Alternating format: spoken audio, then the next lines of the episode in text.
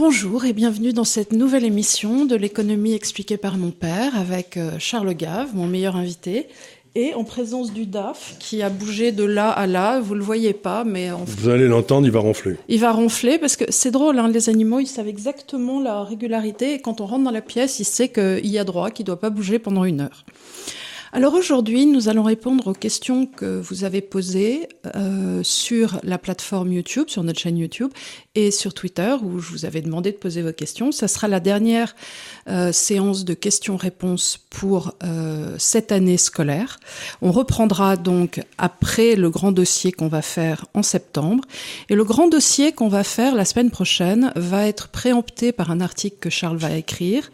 Et on va vous laisser avec euh, un gros morceau on peut beaucoup dire. de travail. Il avec va falloir, beaucoup de travail. Et on relèvera les copies à la fin de l'été. hein. Voilà, donc là, il va y avoir un cahier de vacances, Exactement. Qu'est-ce que je détestais ça. un horrible cahier de vacances, ça va être sur l'euro.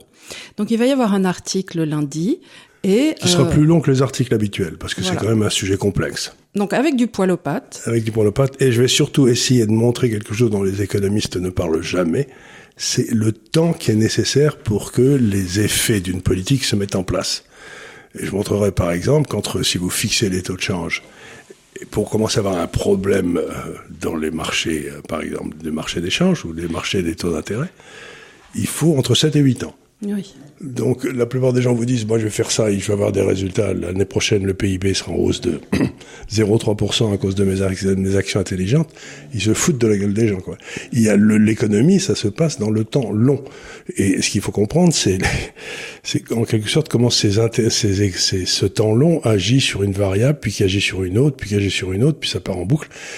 Et donc, ce sont des relations parfaitement fiables, mais extrêmement longues. Donc, ce, ce dossier va s'appeler euh, l'euro face au temps ou quelque chose comme ça. Parce que ce qui compte, c'est que les gens comprennent le temps que ça prend pour foutre une économie en l'air, quoi, ou pour l'améliorer. C'est un peu pareil, j'ai envie de dire, dans l'éducation. Dans l'éducation, quand on a changé euh, la façon d'apprendre l'orthographe et qu'on a fait les, les, les syllabes et ainsi de suite, ça prend 7 à 8 ans pour voir une sortie de classe d'âge, euh, si ça Si tire ça vers le haut ou si c'est désastreux.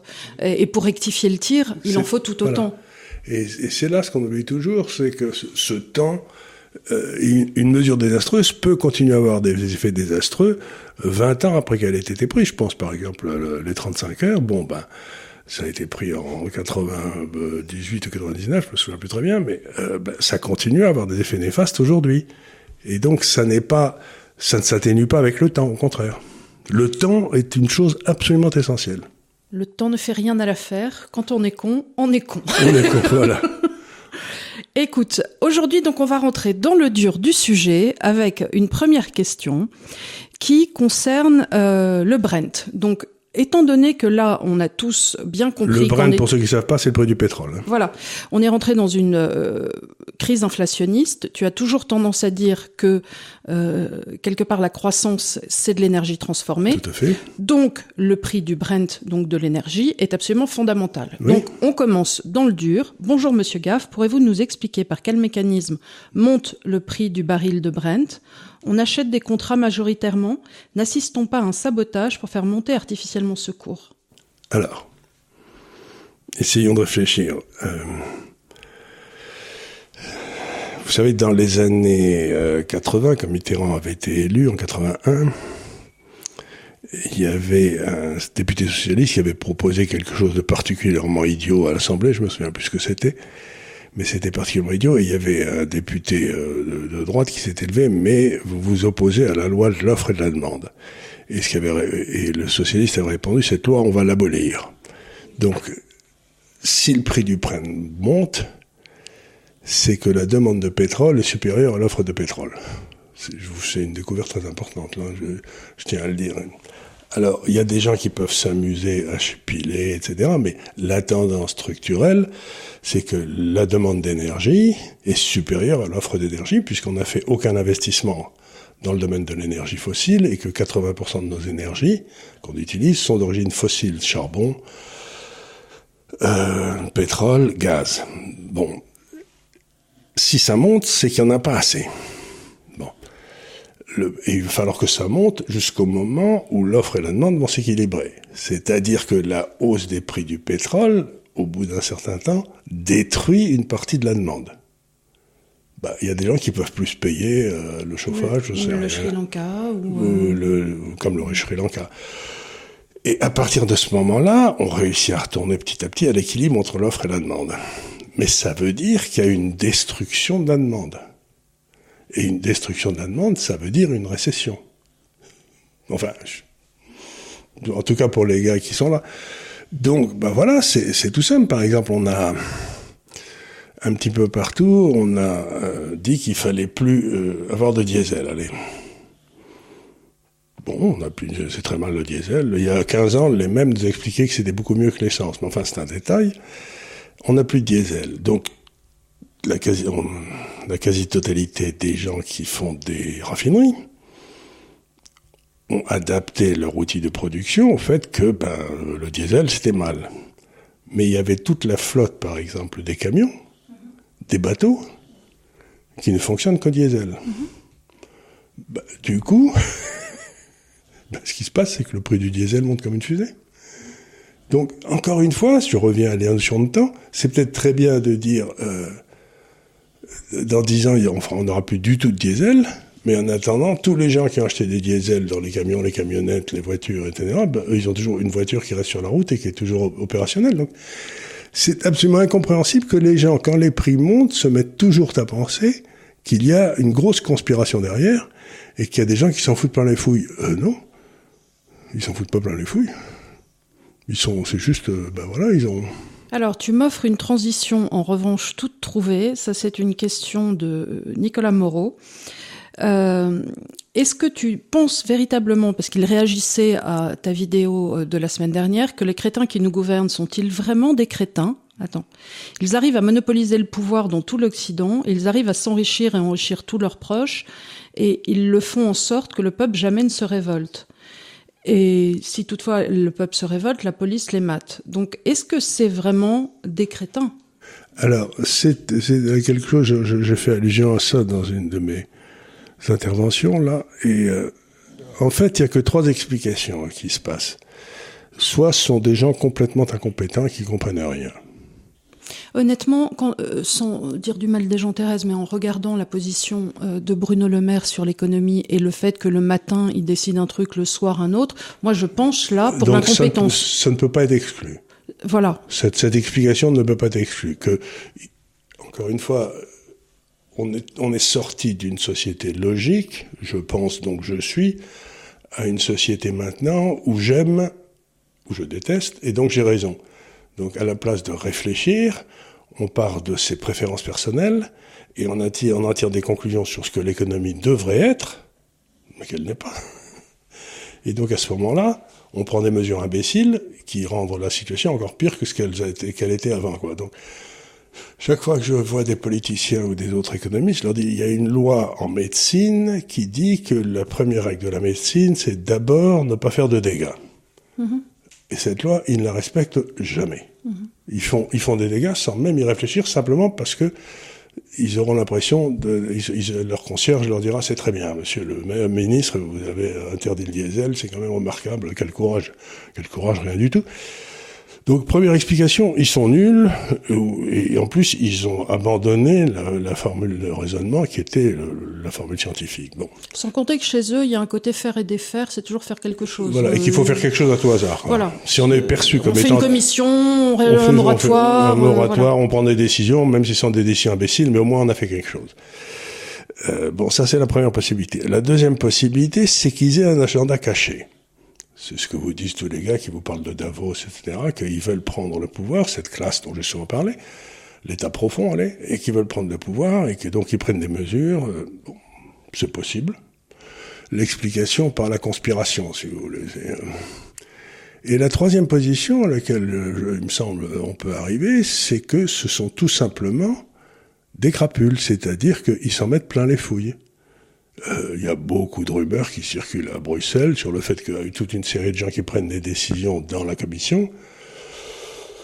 Euh, ne sont pas complètement blanc-bleu quand il s'agit de... C'est vrai qu'il il y a un lobbying énorme à Bruxelles. Il y a un lobbying énorme et que ceux qui sont bien avec les grands groupes pharmaceutiques, etc., ont l'air d'avoir un niveau de vie qui a l'air supérieur à ce qui... qui à leurs appointements. À leurs appointements. Donc, il est possible qu'on ait partout dans le monde une classe qui a pris le pouvoir et qui soit simplement des bandits.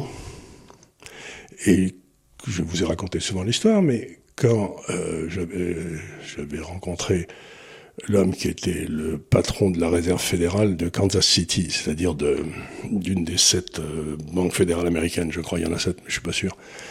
Euh, et c'était il y a sept ou huit ans, on avait discuté comme on discute avec, avec toi maintenant, et il m'avait dit à la fin, ce que vous dites est très intéressant, Charles, mais vous ne comprenez pas qu'à la fin des années Clinton, la Fed, la Banque fédérale américaine, est tombée sous le contrôle d'une bande criminelle qui mm. gère la Fed pour, le, pour, pour leurs bénéfices. Dit dans la... Et donc, il est possible qu'il y ait eu une classe qui s'est mise en place, et avec des taux d'intérêt très très bas, ça lui permet d'emprunter énormément, puisqu'ils sont riches en général, pour acheter des actifs. Donc, quelque part, ils transforment une monnaie dont ils font tout pour qu'elle baisse en valeur, en un actif réel, un immeuble, un hôtel, mhm. une société, etc. Et donc, il est possible que nous ayons à notre tête euh, des crapules. Alors justement, euh, autre question euh, de Nicolas aussi. Est-ce que euh, tu parlais là, il est possible qu'ils achètent euh, sur des taux bas et ainsi de suite, justement, est-ce qu'il vaut mieux profiter en ce moment en termes immobiliers d'acheter avec des taux bas ou attendre un potentiel crack immobilier? Ben, C'est une question assez difficile parce que l'immobilier aujourd'hui est complètement hors de, prix. Hmm. Quoi, il est quoi il bah, Pour nos générations, honnêtement, euh, autrefois... 10 000 euros le mètre carré, tu ah, bah, Oui, alors euh, il y a d'autres villes, mais partout, tout partout en Europe, euh, comparativement à, aux années 50, euh, pour un ménage, ça, ça devient hallucinant. Mhm. On, a, on est obligé d'acheter une surface de 70 mètres carrés, on met une vie à le rembourser, là où à votre époque, vous pouviez acheter 150 mètres carrés. 150 mètres carrés, et on mettait pas une vie à le rembourser parce que les salaires augmentaient très, beaucoup. Voilà, vous, vous mettiez 15 ans, c'était un plan C'était normal, c'était... Et encore, il y avait souvent qu'un seul dans le couple qui travaillait. Il n'y avait même pas de salaire. On n'y arrivait pas. Donc, vous savez, il faut parfois prendre des anecdotes parce que ça donne une idée. Euh, mon grand-père, qui était un haut fonctionnaire, euh, avait envisagé à un moment d'acheter un appartement. Si vous, pour ceux qui connaissent l'Assemblée nationale, c'est le début du boulevard Saint-Germain. Vous avez à gauche un immeuble rond de l'autre côté de la rue, qui est rond comme ça, avec des très beaux appartements. on l'a tous vu, cet appartement, il est superbe. C'est juste avant, quand on passe l'Assemblée nationale, il est à gauche et il est en rotonde comme ça. Donc quand vous passez au-dessus du pont, vous avez l'Assemblée nationale à droite et cet immeuble qui est vraiment euh, au coin du quai et euh, du boulevard Saint-Germain qui commence. Voilà. Et donc, euh, je crois qu'il avait envisagé d'acheter, puis la guerre est arrivée, il l'a pas fait, il a eu bien tort d'ailleurs. Mais puisqu'il était en Syrie. Mais euh, c'était, je crois, quelque chose comme huit fois son salaire. Huit années de salaire. Bon. C'est-à-dire qu'il aurait fallu, euh, s'il avait emprunté 30%, une vingtaine d'années pour le rembourser. Mhm. Bon, bah, c'était... Puis ensuite, euh, mon père, qui était officier, aurait pu l'acheter à quelque chose comme 7 fois son salaire. Aujourd'hui, c'est à 40 ou 45 fois le salaire euh, d'un haut fonctionnaire. C'est pas jouable. Donc, euh, si c'est pour s'acheter de l'immobilier euh, je sais pas, dans la Creuse, 10 euh, hectares dans la Creuse, euh, là où ce sera pas cher. Pourquoi pas, mon Dieu? Mais acheter un machin qui est très surévalué, ça peut baisser beaucoup, beaucoup, beaucoup. Hein. C'est donc, euh, sauf si c'est pour habiter dedans. Hmm. Et encore, il risque d'avoir à payer un maximum. Oui. Donc moi, à l'heure actuelle, s'endetter en principe c'est bien, mais je discutais, le gars qui s'occupe de moi dans ma banque a été promu ailleurs. Euh, il faisait du très bon boulot, il venait me voir pour me présenter son successeur qui allait s'occuper de moi, ce qui est bien aimable de sa part. Et euh, il m'a dit qu'aujourd'hui, les banques ne prêtaient plus. Parce qu'elles ont peur, donc elles ne prêtent. il y a eu des directives étatiques qu'on ne pouvait pas prêter plus de. Euh, quoi, quelque chose qui avait à voir avec 30% du salaire. Donc, euh, ben, ça vous donnait la possibilité d'acheter un bien à 600 000 euros ou quelque comme ça. Donc, en fait, elle prête qu'aux riches. Elle prête que si tu as une hypothèque. Elle prête que si tu arrives avec un immeuble à donner un garantie. Voilà. Ça, on le savait, des gens s'en rendent compte. Hein. s'en rend compte. Donc, euh, Monsieur Arnaud, il a tout intérêt à transformer son cash en immeuble à Paris. Mais pour que vous si le fassiez. S'il n'y a pas de levier. S'il n'y a, a, pas de levier, ça, et, et, puis trouver quelqu'un qui va vous le prêter, ça va, même, ça va pas être de la tarte, quoi. Même si on a un salaire tout à fait convenable, ou deux. Alors, euh, autre question, est-ce que tu penses que la France peut s'en sortir par le haut de cette implosion imminente de l'euro? Par, par, le haut. Alors, là encore, il faut essayer de réfléchir. Euh, quels sont les actifs de la France? Ben, Les actifs de la France, c'est qu'elle a encore des gens qui travaillent bien, euh, etc. Mais surtout, elle a des actifs de terrain, de terres agricoles, de, euh, de maisons, d'infrastructures qui sont, qui sont très élevés. Mais on ne peut pas exploiter ça à cause de la lourdeur de l'État. Donc pour que la France s'en sorte par le haut, il faut sortir de l'euro et ramener le franc à un niveau de compétitivité, c'est-à-dire qu'il baisse fortement. Le, le, à ce moment-là, si le franc baisse suffisamment, on devient le franc, c'est-à-dire là, tu, tu pars d'une d'une acceptation qu'on aurait fait un retour au franc? Qu'on aurait fait un retour au franc. Avec l'euro, on ne peut pas s'en sortir. D'accord, oui. Avec l'euro, il n'y a pas de sortie par l'euro. C'est impossible. Donc, on dévalue massivement. Et quand vous dévaluez, ce que vous faites, c'est que vous transférez beaucoup d'argent, des sommes très importantes, euh, du rentier vers l'entrepreneur. Mais tu sais que les Français, enfin, on a, les gens, quand tu leur parles, ont été nourris, euh, encore une fois, à l'idée qu'une dévaluation, c'est à peu près la chose la pire. Tout le monde est dans l'idée un franc fort, une monnaie forte, comme si. Euh, oui, c'est pour ça qu'on a des millions de chômeurs. Voilà. Et c'est pour et, ça que tous les Français euh, se barrent. Et ils n'arrivent pas à comprendre qu'une dévaluation est un mal pour un bien sur le long terme. Ben, il faut ramener, si le travail français n'est pas compétitif aujourd'hui, on s'en sortira pas par le haut. Donc la, première des choses qu'il faut faire, c'est laisser le marché décider de là où doit être le franc français. Parce qu'il y aura deux choses. Il y aura euh, bon, les exportateurs qui exporteront, euh, gagneront de l'argent, donc il se fera une demande pour le franc français en quelque sorte, donc il stabilisera d'un bout d'un certain temps. Mais aussi il y a des tas d'étrangers qui viendront peut-être s'acheter un appartement ou une maison à Saint-Tropez, tu vois. Donc il y, aura, il y aura les rentrées de capitaux. Donc quand le, le, le taux de change baisse fortement, il y a des tas de gens qui attendaient depuis des années pour s'acheter euh, quelque chose et qui se précipitent à ce moment-là pour l'acheter. Donc, euh, donc ça fera un, ça fera un effet euh, très important. Euh, mais il n'y a pas de retour de, de, sortie par le haut si on ne revient pas à des prix de marché pour le taux de change et le taux d'intérêt. Voilà, c'est tout. Qu'est-ce que tu réponds aux gens justement qui disent ah oui mais ça serait peut-être une bonne idée de faire un euro du nord, un euro du sud, ou d'avoir ça, ça changerait rien. On est d'accord. Ou d'avoir euh, l'euro et puis le franc en parallèle avec des, des taux de conversion bloqués. Bah, euh, ça change quoi? Je suis d'accord, mais euh, j'arrive pas à leur expliquer que ça change rien. Bah, non, la, c'est pas ça parce que la si, mauvaise monnaie chasse la bonne. Donc, euh... Exactement, mais la réalité c'est que si tu mets un taux de change, tu regardes le franc, tu bloques le franc vis-à-vis -vis de l'euro, immédiatement les gens vont se précipiter pour attaquer cette les, les, spéculateurs. Donc, mm.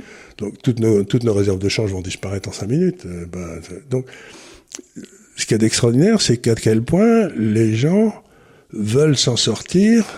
C'était la phrase de Bossuet, c'est euh, il est amusant de constater à quel point les gens se plaignent des conséquences des actes qu'ils euh, qu'ils adorent ou quelque chose dont comme ils ça. chérissent les causes. À, ch à chaque fois, tu galères et je te laisse, je te laisse galérer parce que moi, je la connais, mais j'en ai rien à foutre. Tu vas la prendre, hein, celle-là. Soit tu la cites pas, soit tu la prends. Voilà, je vais la prendre. dont ils chérissent les causes. Si vous, si vous êtes un bon rentier et que vous, vous chérissez là d'avoir un franc fort et d'aller vous balader en Espagne, ben, c'est très bien les enfants. Mais à ce moment-là, vos enfants iront travailler à Londres. Il faut que vous choisissiez. Très bien. Ah, vous avez dit qu'ils ronfleraient. Euh, autre question. Que pense Charles du survivalisme? Tu sais ce que c'est Oui, c'est? ce que je sais. T'as un Suisse, euh, Piero euh, Di Oui. Giorgio, je sais Il y pas a quoi. toute une série de gens, puis alors aux États-Unis, c'est très à la mode. euh, Ils vous apprennent à bâtir des cabanes dans les bois. C'est le côté Ayn Rand, tu sais. C'est ça. euh, Moi, je, donc, tout va s'écrouler. Vous Je me vais- gonflez tous, je pars dans un coin, dans une montagne, dans une vallée où Dans personne une ne vallée, avec- pour- euh, je- et aux États-Unis, il y en a des coins où, où Où personne. la main de l'homme a jamais mis le pied. Il y en a un plein, il y en a plein, il y en a plein là. Donc vous établissez et vous vous vivez comme vous- mais à ce moment-là, il faut plus avoir d'internet. Hein. C'est dur de vivre sans internet. Hein. On s'y est habitué. Non, mais le survivalisme, c'est une euh, c'est une vieille tendance des périodes troublées. Il y a deux façons. Si vous prévoyez qu'il va y avoir, euh, comme je l'ai souvent expliqué, mettons, un certain nombre d'institutions qui vont disparaître parce qu'on arrive à la fin des, des 70 ans ou de 100 ans de vie des, des institutions. Il y a deux solutions. Soit je vais rester bien alerte et me bouger aussi vite que je peux et, et essayer de continuer dans la, dans la civilisation qu'on connaît. Ou bien alors, je, je, me retire et je deviens un ermite, un anachorète, et je, et je vais, euh, je me mets sur le haut d'un pylône quelque part au Moyen-Orient. Ou dans un tonneau. Ou dans un tonneau, ou dans une grotte, ou au sommet d'une montagne, et puis euh, là, je explique que je vais m'en sortir tout seul et que j'ai besoin de personne. Mais euh, l'homme est un animal social. Donc faire ça, c'est pas évident. Hein. C'est euh, pour ça qu'ils le font à plusieurs parfois. Parfois, oui, mais ça, ça, donne des communautés de hippies. Au bout de cinq minutes, ils te mettent sur la gueule, hein, les gars. C'est pas faux. Alors attends, celle-là, elle est un peu technique. Euh, oui, euh, justement, une question un peu technique euh, de Maître Capello, qui est un grand admirateur, qui boursicote un peu et qui demande pourquoi tu n'as pas de semi-conducteur dans ton portefeuille. Ah, c'est une très bonne question, ça, parce que le semi-conducteur, c'est ce que j'ai longtemps expliqué à mes clients, c'est euh, c'est un peu euh, la matière première de l'économie de la connaissance. Vous savez qu'on est entré dans la quatrième euh, révolution, celle de la connaissance, il y a déjà 25 ou 30 ans facile, et que c'est un bouleversement profond. Et donc ça, vous pouvez pas avoir d'économie de la connaissance si vous n'avez pas de semi-conducteurs. Le problème aujourd'hui, c'est que les semi-conducteurs, à cause de la politique très agressive des États-Unis, sont devenus un enjeu stratégique. Je m'explique. Vous prenez Huawei, vous savez, cette, cette société chinoise qui faisait des téléphones. J'avais un Huawei qui était très très bien. J'aime beaucoup, puis on me l'a volé. Ou je l'ai perdu. Non, non, on te l'a volé parce que j'étais là et euh, y a, ils nous ont croisés, c'était bizarre, ils t'ont. Euh... Et je l'ai perdu. Bon, ou j'en sais rien, bref. Si, si, on et alors, dans un taxi, Huawei, les Chinois en ont été extraordinairement fiers parce que c'était la première fois que la Chine développait une marque mondiale qui commençait à l'emporter sur toutes les autres grandes marques mondiales. Et ils taillaient des croupières à toutes les autres grandes marques mondiales, à Ericsson, à tout le monde. Et donc les Chinois étaient très contents. Et euh, je crois que c'est Motorola, euh, Apple, je sais plus qui d'autre, qui ont été voir le président Trump et qui lui ont dit oh ça va pas du tout.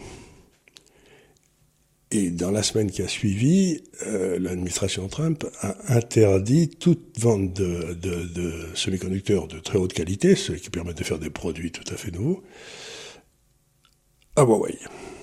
Donc les États-Unis, par un décret, ont détruit Huawei. Parce qu'il faut savoir que les États-Unis produisent pas tellement de semi-conducteurs, mais c'est eux qui font tous les programmes qui permettent de, faire les semi-conducteurs et toutes les machines-outils qui permettent de faire les semi-conducteurs. Donc, ils étaient pas, ils faisaient pas le, produit final, mais ils étaient complètement en amont, comme ça.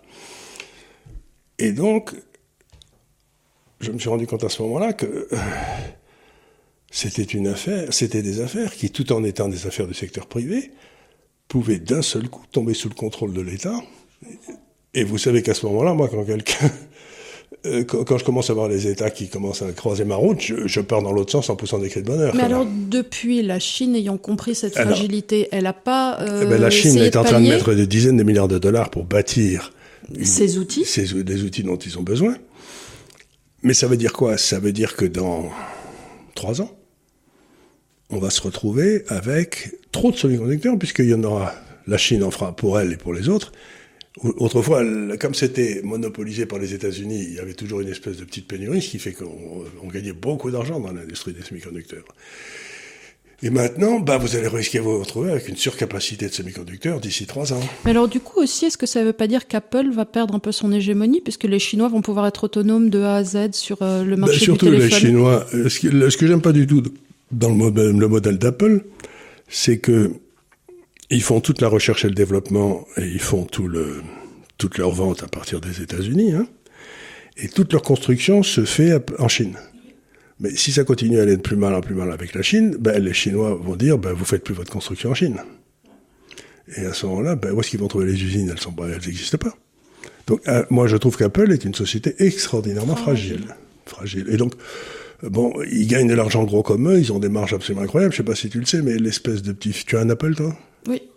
Bah, tu, as, tu, as, une espèce de petit fil blanc que tu mets dans l'oreille, tu sais, pour écouter ou je sais pas quoi. Voilà. Mm -hmm. Des écouteurs, tu veux dire Les écouteurs, oui. Et ben, ils gagnent plus là-dessus que euh, Tesla ne gagne sur ses voitures. Non, Sur- bah ça c'est pas difficile. sur le fil, non, il gagne un petit peu, mais, mais sur le fil, tu gagnes plus que. Donc ça veut dire que être- Apple était dans une position de monopole. Les- le prix des produits que tu achètes pour euh, relier ton téléphone à ta musique ou j'en sais rien, c'est, euh, disons, des marges, mais inimaginables. Oui, bien sûr. Donc tout ça, j'aime pas trop. Quoi. Je comprends. Je comprends. Alors, euh, justement, euh, transition aussi, puisque on parlait euh, de la Chine. Penses-tu que les obligations chinoises vont encore performer cette année? Oh, cette année, j'en sais foutre rien, mais je sais que sur euh, un an, trois ans, cinq ans, sept ans, elles feront mieux que les obligations françaises, allemandes ou américaines. Donc, Encore une fois, ce que je dis aux gens, c'est ça. Je leur dis, écoutez, dans les marchés, vous pouvez acheter deux choses, hein, et deux choses seulement. Vous pouvez acheter un contrat, c'est-à-dire une obligation de l'État français, c'est un contrat que tu as passé avec l'État français qui te remboursera à l'échéance, qui te paiera les intérêts, etc. Ou une part de propriété, ma, ma- ma fameuse air liquide, quoi. C'est euh, euh, les banques centrales des États-Unis et d'Europe ont décidé de foutre en l'air la monnaie dans laquelle ils avaient souscrit des contrats parce qu'ils ne pouvaient pas les rembourser ces contrats. Ils ont eu des déficits budgétaires, des dettes tellement gigantesques qu'ils peuvent pas les, ils peuvent pas les rembourser. C'est, euh, donc ils veulent faire prendre la perte à celui qui achètera un contrat. Donc le seul endroit où vous pouvez avoir des contrats, c'est en Asie. Et en Asie, les contrats vont se mettre petit à petit à suivre le contrat chinois. Ça va devenir la monnaie dominante.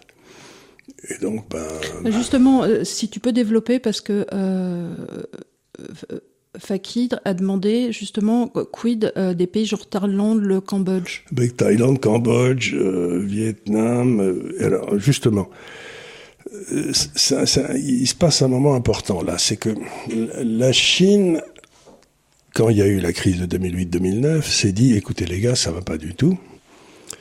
Parce que la Thaïlande, quand elle faisait du commerce avec la Corée, ou j'en sais rien, Corée du Sud, facturait tout ça en dollars. Bon. Et puis, ils ont laissé sauter Lehman Brothers et à la limite AIG, et pendant trois ou six mois, il n'y a plus eu de dollars. Donc, le commerce extérieur des pays asiatiques s'est écroulé, alors que ça allait très bien, merci. Tu vois ce que je veux dire C'est simplement que tu trouvais plus le numéraire, quoi. Tu réussissais plus à trouver. Donc, les Chinois ont été voir tout le monde en leur disant, dites les gars, pourquoi on fait du commerce entre nous en dollars? Pourquoi on ne le fait pas dans nos monnaies? Alors les gens disent oh nos monnaies sont très volatiles, euh, et puis les tuyaux marchent bien, ça marche, on appuie sur un bouton, ça marche. Et donc les Chinois ont dit vous savez ce qu'on va faire? Vous allez stabiliser vos monnaies vis-à-vis du yuan, et puis moi je vais stabiliser le yuan vis-à-vis du dollar, et comme ça notre système deviendra beaucoup moins volatile, votre monnaie deviendra beaucoup moins volatile, et comme les monnaies deviennent moins volatiles, à ce moment-là, les couvertures de change à terme deviennent beaucoup moins chères. Donc vous aurez plus besoin du dollar. Bon, ça marche très bien, mais il y avait un énorme éléphant qui restait en dehors de la pièce, c'était l'Inde. Parce que ben, l'Inde, si tu fais des projections démographiques à 20 ans, tu prends l'Inde, le Sri Lanka et euh, le Népal, je crois, ou quelque chose comme ça, et 40% des gens en âge de travailler et éduquer dans le monde dans 20 ans viendront de cela. Donc tu sais très bien que c'est là, donc la monnaie indienne va devenir de plus en plus importante. Mais comme les Chinois et les Indiens euh, sont pas en speaking terms, ils s'aiment pas beaucoup, ben, l'Inde ne voulait pas du tout faire partie de cette espèce de conglomérat. C'était l'Inde qui voulait pas ou c'était la Chine? C'est l'Inde qui voulait pas. Mais maintenant, avec la- le coup de la Russie, Oui, oui. Bah, l'Inde est en train de... de- Bah, ça- la Russie va stabiliser vis-à-vis... C'est un peu de- les amis de mes amis deviennent mes amis. mes amis. là. Exactement. Mais ce qui se passe surtout, c'est que comme l'Inde achète son pétrole en roupies ou en roubles, euh, bah, ça les arrange beaucoup. Et puis comme la roupie, le rouble, comme le rouble va stabiliser vis-à-vis du yuan, bah, la roupie va stabiliser vis-à-vis du yuan. Donc, je dis aux gens, si vous voulez acheter des contrats indiens, par exemple des obligations en Inde, c'est peut-être pas complètement idiot, parce qu'ils ont des taux d'intérêt très élevés, parce que les taux d'intérêt vont baisser doucement vers les taux d'intérêt chinois. Si vous pouviez avoir des obligations russes, je dirais la même chose. Je l'aurais dit, je l'aurais dit depuis un petit moment d'ailleurs. Mais ce que je veux dire par là, c'est que cette espèce d'attitude agressive des États-Unis de euh, d'utiliser le dollar comme une arme géostratégique pour faire plier les autres pays, c'était en train de se retourner contre eux, et, la, et donc l'étendue, la stabilité et la probabilité qu'il y ait une zone très importante qui se crée en dehors du dollar et qui fasse du commerce entre eux en autre chose que dans le dollar, augmente de façon absolument phénoménale en ce moment, à cause de ce qu'ils font. Il est super d'accord. Moi, oui, mon crapaud. Moi, tu es gentil. Dieu est gentil bébé. Alors dis-moi, euh, puisqu'on est sur l'Asie, les gens aussi ont beaucoup, euh, 5-6 personnes ont posé des questions sur euh, sur euh, le Japon. Hmm. Qu'est-ce qui se passe sur le yen et que fait la banque centrale? Alors, là, il va falloir vous accrocher, les gars, prendre des notes parce que c'est pas tout simple. hein. Alors, je vais essayer de vous expliquer, mais je... c'est parfaitement logique, mais c'est pas tout simple. La banque centrale japonaise a très peur de la déflation, c'est-à-dire des prix qui baissent. D'accord.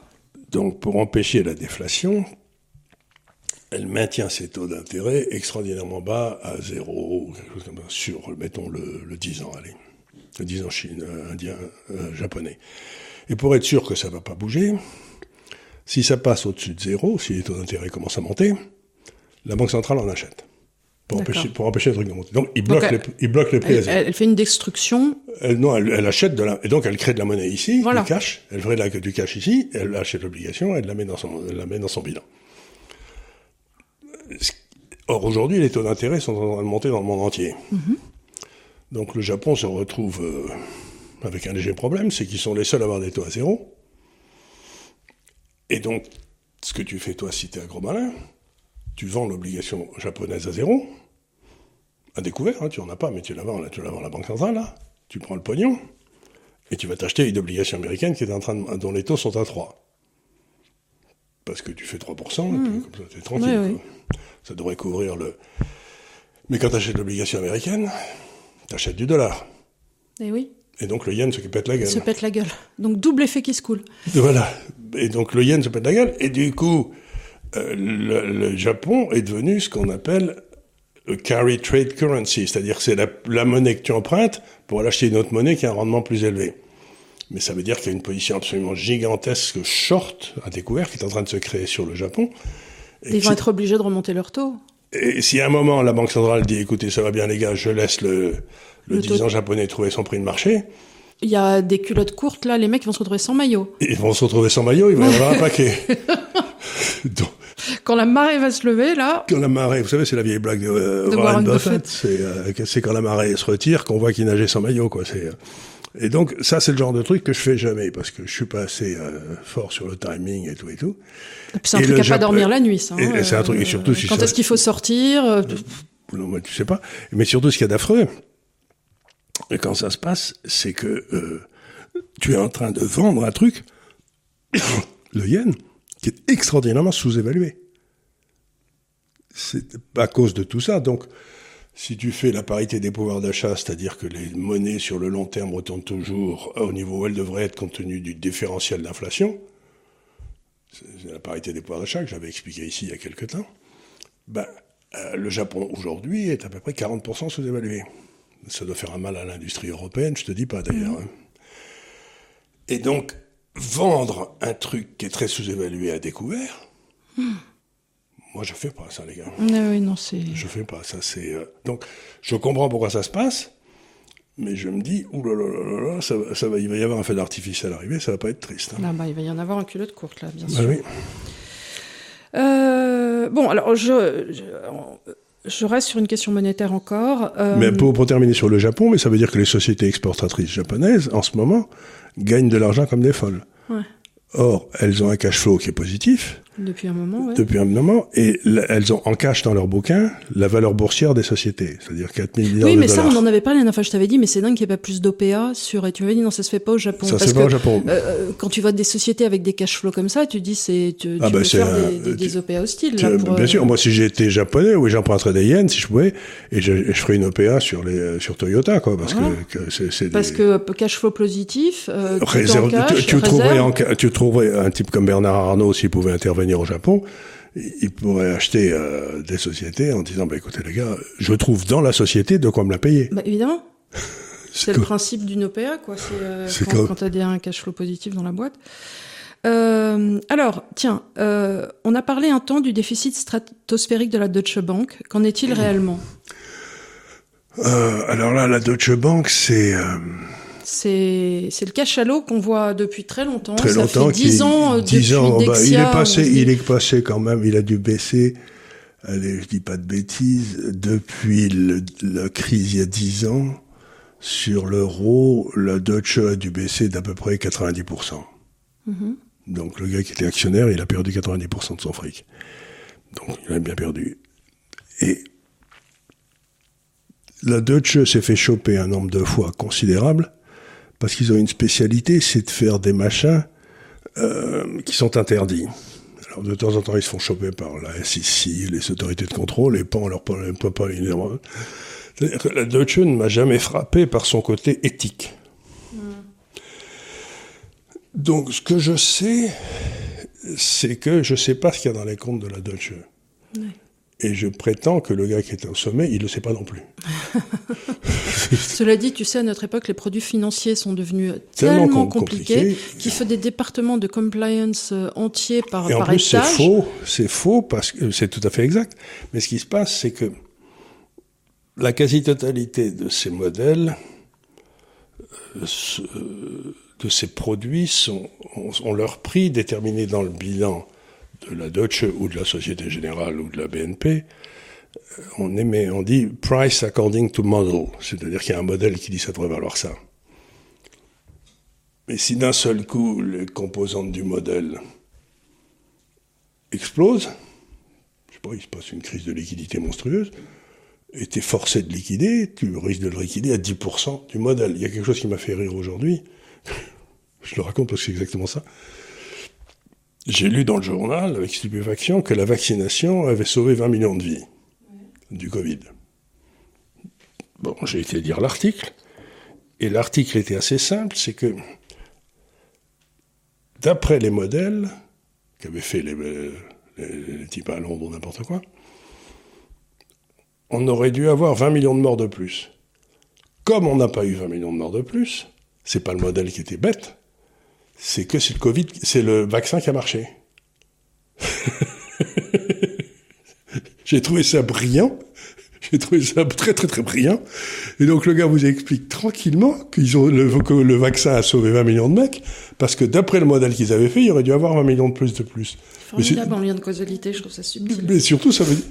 Mais, tout le monde sait que leur modèle, c'est de la merde, quoi. Le type qui avait fait son modèle à Londres, il avait expliqué qu'il allait avoir, euh, je sais plus combien de centaines de milliers de morts en, en- en Grande-Bretagne, et il n'y en a pas eu. Il faut lire les articles de Tubiana là-dessus. Donc, euh, cette histoire de price according to model, c'est le, c'est le truc. euh, moi, j'ai fait des tas de modèles toute ma vie, je continue à en faire d'ailleurs, et j'ai jamais rencontré un modèle que j'aimais pas. Hein. mais c'est pas pour ça qu'il marche. Ouais, ouais, ouais. Alors, euh, que répondez-vous aux politiciens et à Michel Onfray qui disent que le vrai problème en France, c'est le libéralisme? Oui, bien sûr. Tout le monde sait qu'on souffre d'un excès de liberté en France. On a discuté avec moi, avec toi ici, il y a quelques semaines de ce qu'était la liberté, c'est-à-dire de pouvoir et de vouloir faire ce que l'on doit faire. Ben, en France, je peux pas faire, même si je veux. Et euh, en ce que je dois, ben je non, peux pas. Donc, expliquer que dans un pays où il y a 65% de euh, où l'État fait 62%, que le problème c'est qu'il y a trop trop d'initiatives individuelles.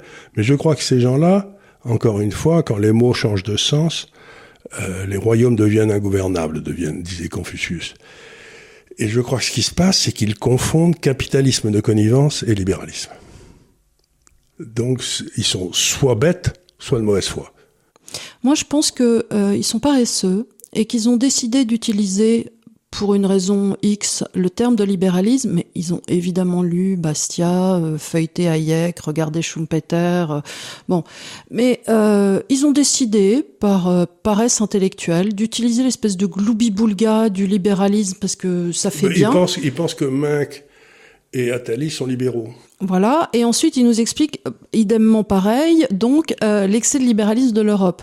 Je dis mais qu'est excès de libéralisme? Encore une fois, on a des fonctionnaires, en veux-tu en voilà, on a des strates de gouvernance absolument Encore une fois, ingérables. prendre, prendre des décisions administrative favorable aux grands groupes monopolistiques, ça n'est pas du libéralisme, on est même le contraire. Le, le libéral est pour déjà la subsidiarité.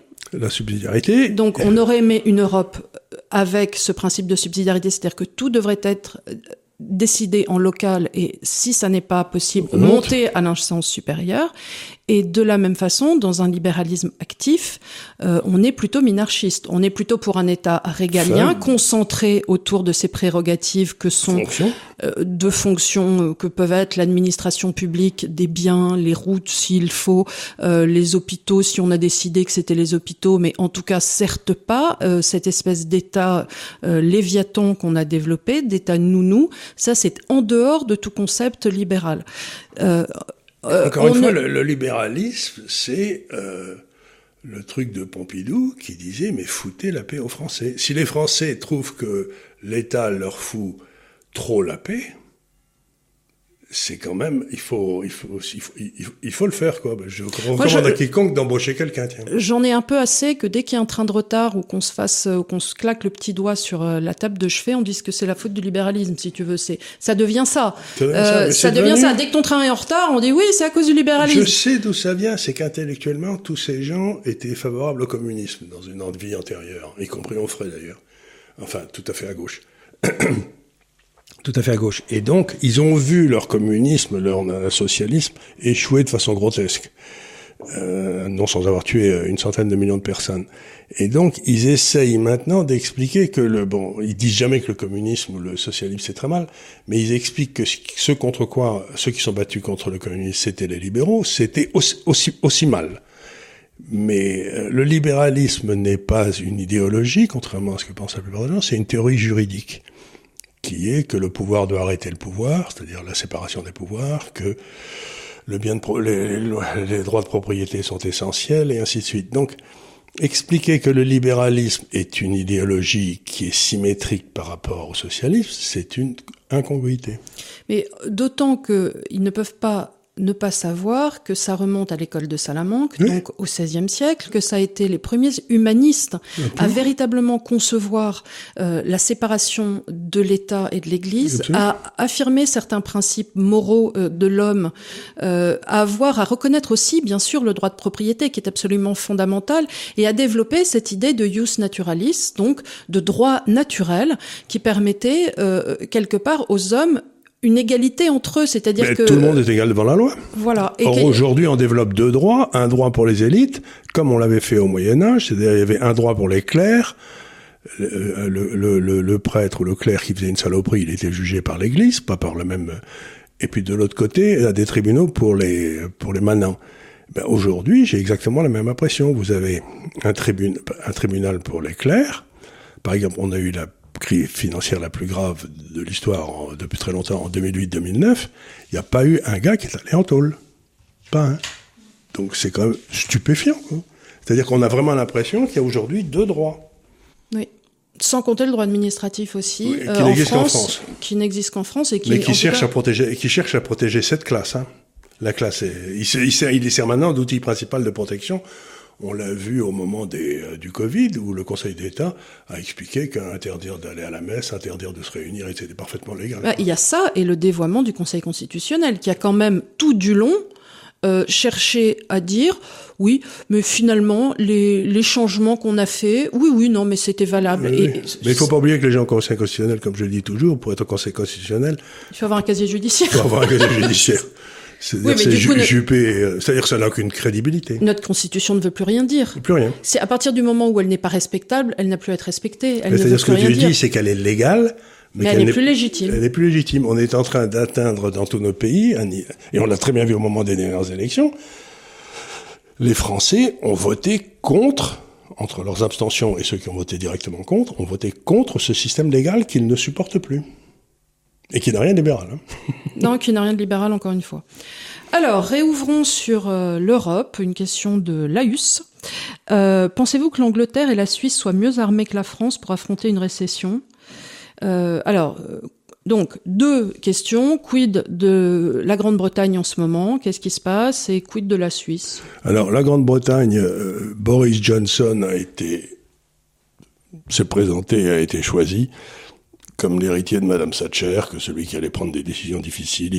Il s'est comparé à Churchill, qu'il avait écrit un bouquin sur Churchill. Et en fait, c'est un homme qui est pusillanime, c'est-à-dire qu'il prend une décision et puis ça marche pas tout de suite, donc il change tout de suite. Alors que vous pouvez dire ce qu'on voulait de, de Madame Thatcher, quand elle prenait une décision, c'était un sillon large. C'était, c'était, tu pouvais pas la faire changer, quoi. C'était, comme elle disait, the lady is not for turning. Euh, c'est-à-dire qu'elle, bon. Donc, on a eu une déception effroyable avec euh, Boris Johnson, qui d'ailleurs, à mon avis, n'en a pas pour trois mois. Il va être viré par les, par les petits hommes gris du Parti conservateur. Alors là, j'explique, ayant longtemps vécu en Angleterre, le Parti conservateur, c'est euh, quelque chose qui dure depuis 200 ans, ça a de l'expérience, c'est bien. Et à l'intérieur du Parti conservateur, vous avez des hommes que vous voyez jamais, qui sont des, des gens qui sont là, quoi. Et qui, quand ça va pas du tout, quand le type au pouvoir commence à faire trop de bêtises, vont le voir en lui disant c'est fini, hein, il faut que. C'est un peu cela qui était intervenu à la fin entre guillemets du règne de Lady Thatcher quand elle avait commencé à dire. Elle a, pété un peu les plombs. Euh, à la fin, quand elle est devenue grand-mère, elle est sortie et elle a dit We are grandmother, c'est-à-dire parlons d'elle en termes de royauté à la troisième personne. Ça avait beaucoup, Ça beaucoup, avait beaucoup déplu. Et donc, ces petits hommes euh, je le sais parce que j'ai des amis qui sont à l'intérieur du Parti conservateur britannique, et donc ces petits hommes gris sont arrivés et on dit à Margaret, euh, il, est, il faut que tu t'en ailles. Voilà. Et elle est partie parce qu'elle elle respectait le. Donc j'imagine que les mêmes petits hommes gris ou leurs petits enfants ou leurs enfants, je sais pas, vont aller voir Boris et vont lui dire bon Boris, il est temps que tu retournes, il faut que tu te remettes à écrire des livres. Et ils vont sortir du chapeau un nouveau euh, premier ministre. Mais l'embêtant, c'est qu'ils ne sortent pas une Theresa May ou un truc tout gris. Hein. Theresa May, oui, ça ne sera pas très intéressant, mais en même temps, c'est qu'il n'y a pas vraiment de personnalité charismatique qui devrait. Si, il y a celui qui est devant, là, avec les grandes jambes, euh, ah, qui a une tête de Mr Bean un peu. Il est, il est derrière le perchoir. Euh, il, euh, Je sais pas. Mais pour, l'instant, pour l'instant, il n'y a pas grand monde qui apparaisse. Celui qui est tout à fait étonnant, c'est un que j'aime bien, mais il est complètement à l'écart. Il a été viré du Parti conservateur, c'est Farage. Oui, non, non, mais lui, il est, non, non, il est. Il est, il est pas, il est considéré comme pas convenable par les petits hommes gris. Pourtant, il serait très bien. Bref, il va y avoir un changement de changement en Angleterre. L'Angleterre va pas très bien, mais je me fais pas beaucoup de soucis pour elle parce qu'elle a quand même une variable d'ajustement qui est le taux de change. Mm-hmm. C'est-à-dire que si ça commence à pas aller bien en Angleterre, le taux de change va baisser pour euh, ben, redonner du souffle aux entreprises anglaises. Et euh, j'ai passé quelques jours à Londres la semaine dernière ou la semaine d'avant, et c'est très cher. Donc mmh. ils peuvent dévaluer un petit coup, ça leur... Euh, mmh. Donc ils n'ont pas de problème. La Suisse, ils ont cette chance inouïe. Ben... D'avoir leur monnaie D'avoir leur monnaie, de pas avoir tellement d'universités d'avoir un système de formation qui fait que ça se passe. Euh, en fait, ils ont un système de formation très différent. Euh, ils commencent dès 14 ans à aiguiller vers euh, l'alternance, euh, avec des formations pour qui être ébéniste, qui s'occuper des, des, montres, des vrais métiers, etc. en partant du principe, à la différence de ce qu'on a fait en France, que ça sert à rien de faire des facs de sociologie avec des gens à la fin qui vont finir comme vendeuses chez Milano et qui vont tous voter Mélenchon. Non, mais ça c'est même pas c'est même pas la question, c'est de dire de de toute façon, c'est-à-dire de voir l'université comme on, la voyait à l'époque de Sacha Guitry, de dire l'université doit quelque part rester élitiste. Euh, ce qu'on a arrêté de faire en France et du coup on envoie des bataillons entiers qui apprennent des choses pas vraiment utiles et se retrouvent dans et des surtout ce qu'il y a d'affreux, moi je vais vous raconter quand j'étais, ça a commencé il y a déjà un certain temps, mais quand je suis arrivé, euh, ça a commencé les études de sciences économiques. Avant ça, c'était l'économie politique, mais ce qui était beaucoup mieux d'ailleurs. Mais c'est devenu de la science. C'est du pipeau, l'économie, c'est pas de la science. Hein c'est au mieux un art. Donc, j'ai commencé en première année d'économie, c'était la première fois qu'il y avait une première année de sciences économiques. On était 100. Euh, on a quatre ans plus tard, quand on a fini nos études, il y en a quatre qui ont, de ces 100 qui ont été euh, admis en juillet. C'est-à-dire qu'on était passé de 100 à 4. Tu imagines le, le dégât? Mais c'était pareil, moi, quand j'étais en première année, mon amphi, on était 1600. Le même amphi l'année d'après était à 800. Et quand j'ai fini en master 2, euh, on était deux de mon année. Les autres avaient soit redoublé, soit avaient fait un autre master avant, soit avaient fait. Euh, euh, C'est-à-dire qu'en cinquième année, on était. On dit on va faire une, une, une, une, une université non élitiste. Et en fait, on passe en 4 ans à 4% des gars qui étaient, qui étaient là la première année. Mais c'est incroyablement dur pour les pauvres gars qui sont restés en chemin sur le bas côté de la route. Qu'est-ce qu'ils deviennent Je sais pas. Donc, donc il y a un vrai problème. C'est justement cette, dans l'éducation supérieure.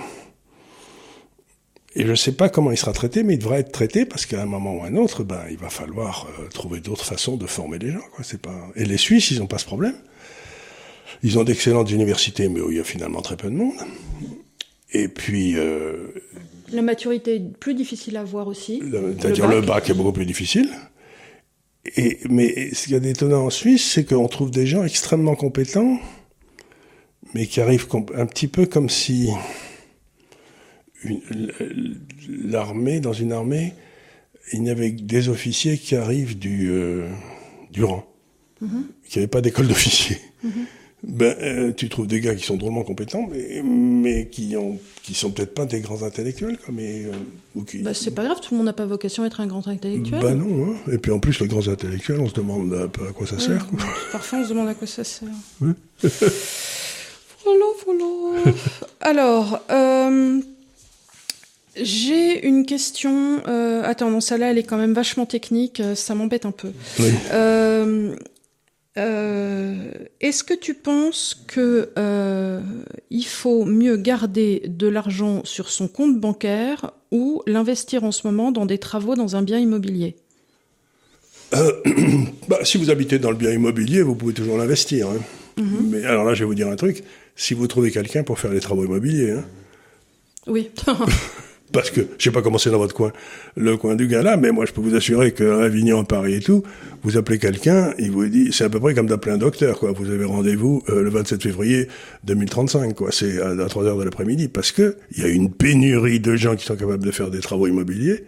Euh, ça me rappelle l'histoire que je raconte toujours, mais euh, quand j'étais à Londres, euh, ils avaient décidé à un moment de payer beaucoup moins les médecins. Et donc, je connaissais un médecin qui avait décidé de devenir plombier parce qu'il en avait marre. Quoi. Il disait, c'est le même métier. il faisait de la plomberie, mais il trouvait que c'était beaucoup mieux. Quoi. Il gagnait beaucoup mieux sa vie, personne n'emmerdait. Euh, mmh. Donc, euh, il n'y avait pas de procès. Il n'y avait pas de procès. Euh, il travaillait quand il voulait. Donc, encore une fois, on retrouve cette espèce d'extraordinaire incapacité que nos systèmes ont engendré de trouve de faire une adéquation entre la demande pour des travaux immobiliers, qui est quand même des métiers qui sont pas, qui, il faut être habile, mais il faut connaître son métier, mais pas plus, et l'offre. Mmh. Il y a toute une série de boulots en France où il n'y a plus d'offres. Dans la fameuse boulangerie dans le sud-ouest, mais il y a pas de, ils trouvent pas de pâtissier et ils trouvent pas de boulangerie. Et il y a 25% de chômeurs dans, le, dans la vallée. En fait, ce qui se passe, c'est que ma tante me disait, euh, ils arrivent euh, à trouver euh, donc des petites vendeuses qui travaillent 6 mois, 9 mois, le temps de remettre leur crédit à jour, et ensuite ils se remettent au chômage pendant 18 mois, et ainsi de suite.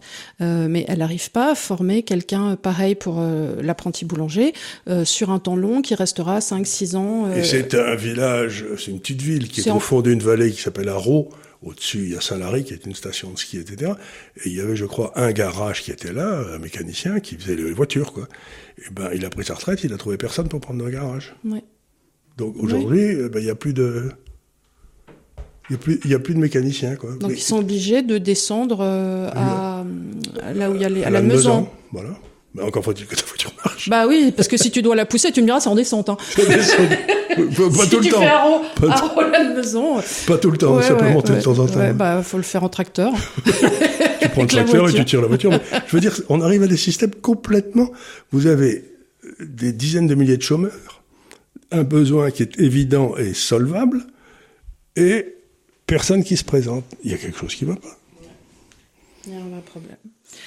Bon, écoute, euh, on a fait un bon petit tour de vos questions, mmh. j'ai l'impression. Là, ça fait 54 minutes. On a eu un DAF très très sage avec des patounes, euh, voilà. Donc, la semaine prochaine, on vous fait ce gros dossier sur l'euro qui sera. Euh, Et vous le essayez d'en prendre connaissance lundi prochain en allant sur l'Institut des Libertés. Non, mais non, ça sert à rien que tu dis ça parce que comme on a une semaine de. Non, mais c'est lundi, mais lundi prochain, si. Ah oui.